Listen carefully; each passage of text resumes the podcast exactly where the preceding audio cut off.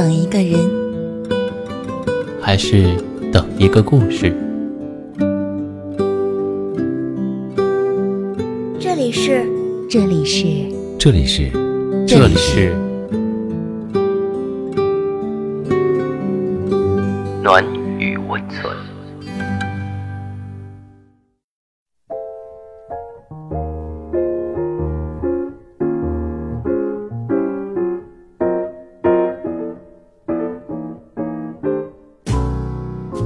嗨，晚上好，我是黑金。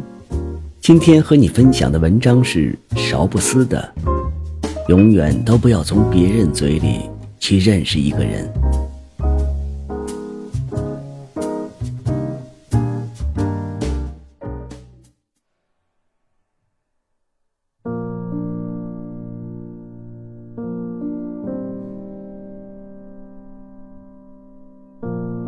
你没有无端被人指责的经历，被误解、被诋毁、被闲话，你想置之不理，于是忍了一阵子，但好像越是这样，越是坐实。原本还希望懂得的人自然会懂，但是当你看到你信任的人也加入了那些留言的行列。一下子就好像跌到了谷底。仔细想想，好像不只是别人，就连我们自己都习惯了从别人嘴里去认识另外一个人。这样做最便捷，毕竟比起花很多时间交往，这种只是听听就可以的事，可以让我们只用很少的代价，就知道那个我们不熟悉的人。到底为人怎样，是否值得接触？可是，这种看起来很少的代价，其实并不少。真实情况恰恰相反。很多时候，它让我们失去了了解一个人的机会。因为无论他后来做什么事，我们都只会注意到，曾经我们听到的某种品质。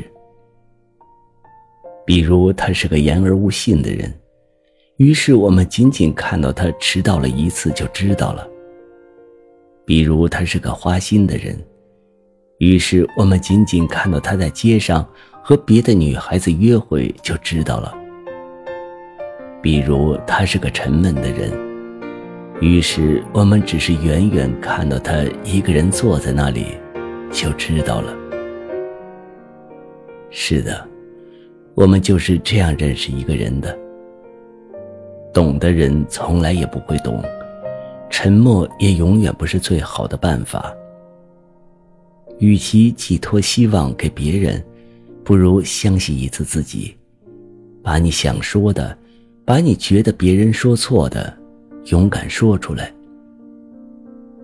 也许这样会让你成为众矢之的，但还有可能。这能让你收获宝贵的友谊，因为他或许也恰巧和你一样，在角落里沉默着，因为缺乏勇气而没有站起来。好了，讲一个我自己的亲身经历吧。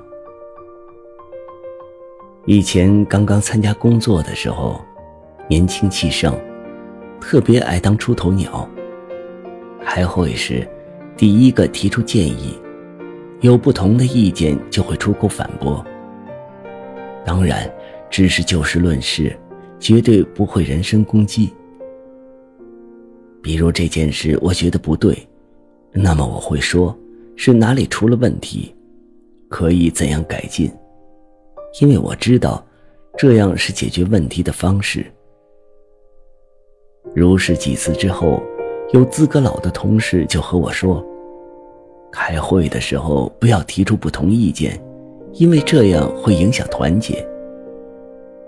可是事情做错了，明明还有更好的办法，为什么不大家一起讨论一下呢？那个同事摇头叹息，不说原因，只告诉我，反正是为了你好，别太幼稚。到底什么是幼稚？那年我还不是很明白，只是后来我接到一份工作，带队做项目，出了点小差错，就被上司连续几次点名批评。我受不了，直接就辞职不干了。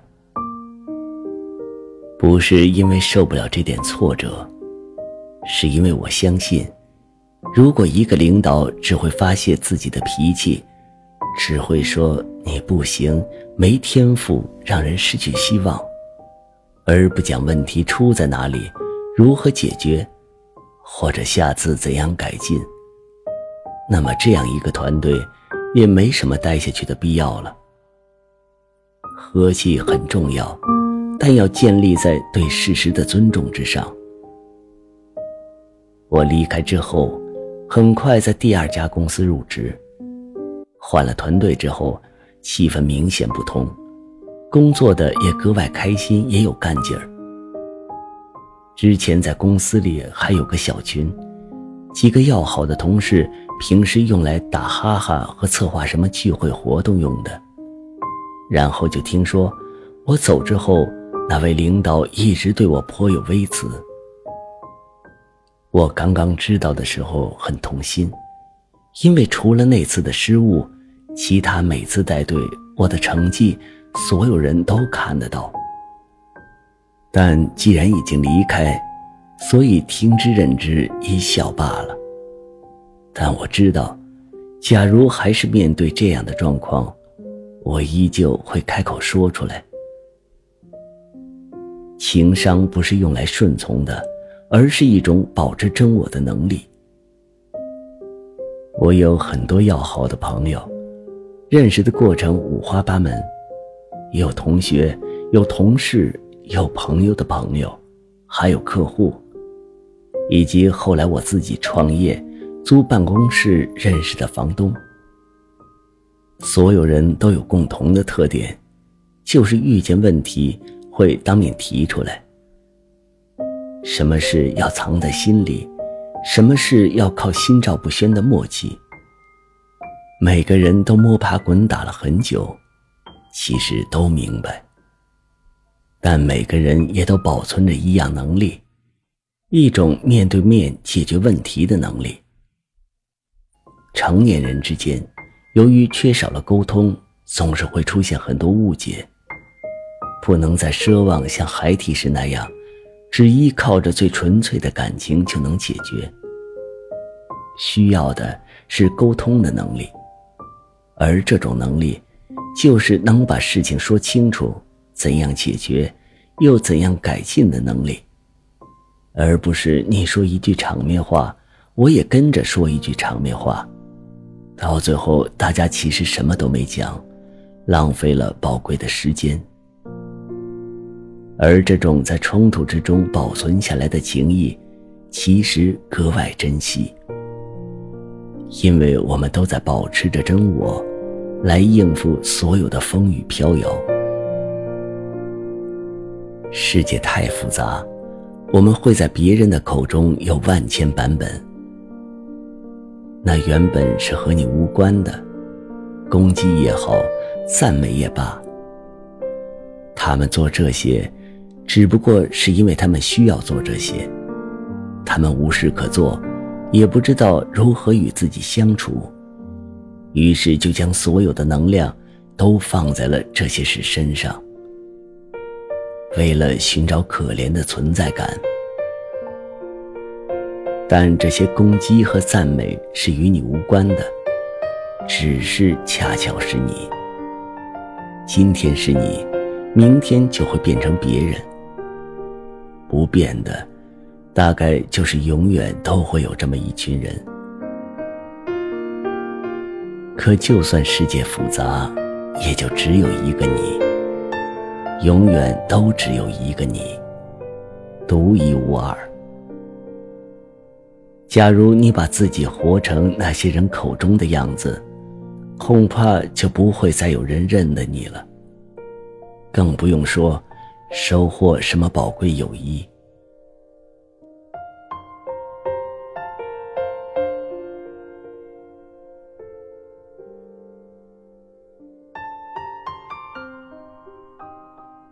到了这里，我们本期的节目也接近了尾声。喜欢我们节目的听众，可以点击节目下方的订阅，关注我们的微信公众号“深夜众真相”，转发到朋友圈，让更多的人认识我们。同时，我们欢迎大家诉说自己的故事，用我们的声音来记录下你的人生。晚安，我们明晚再见。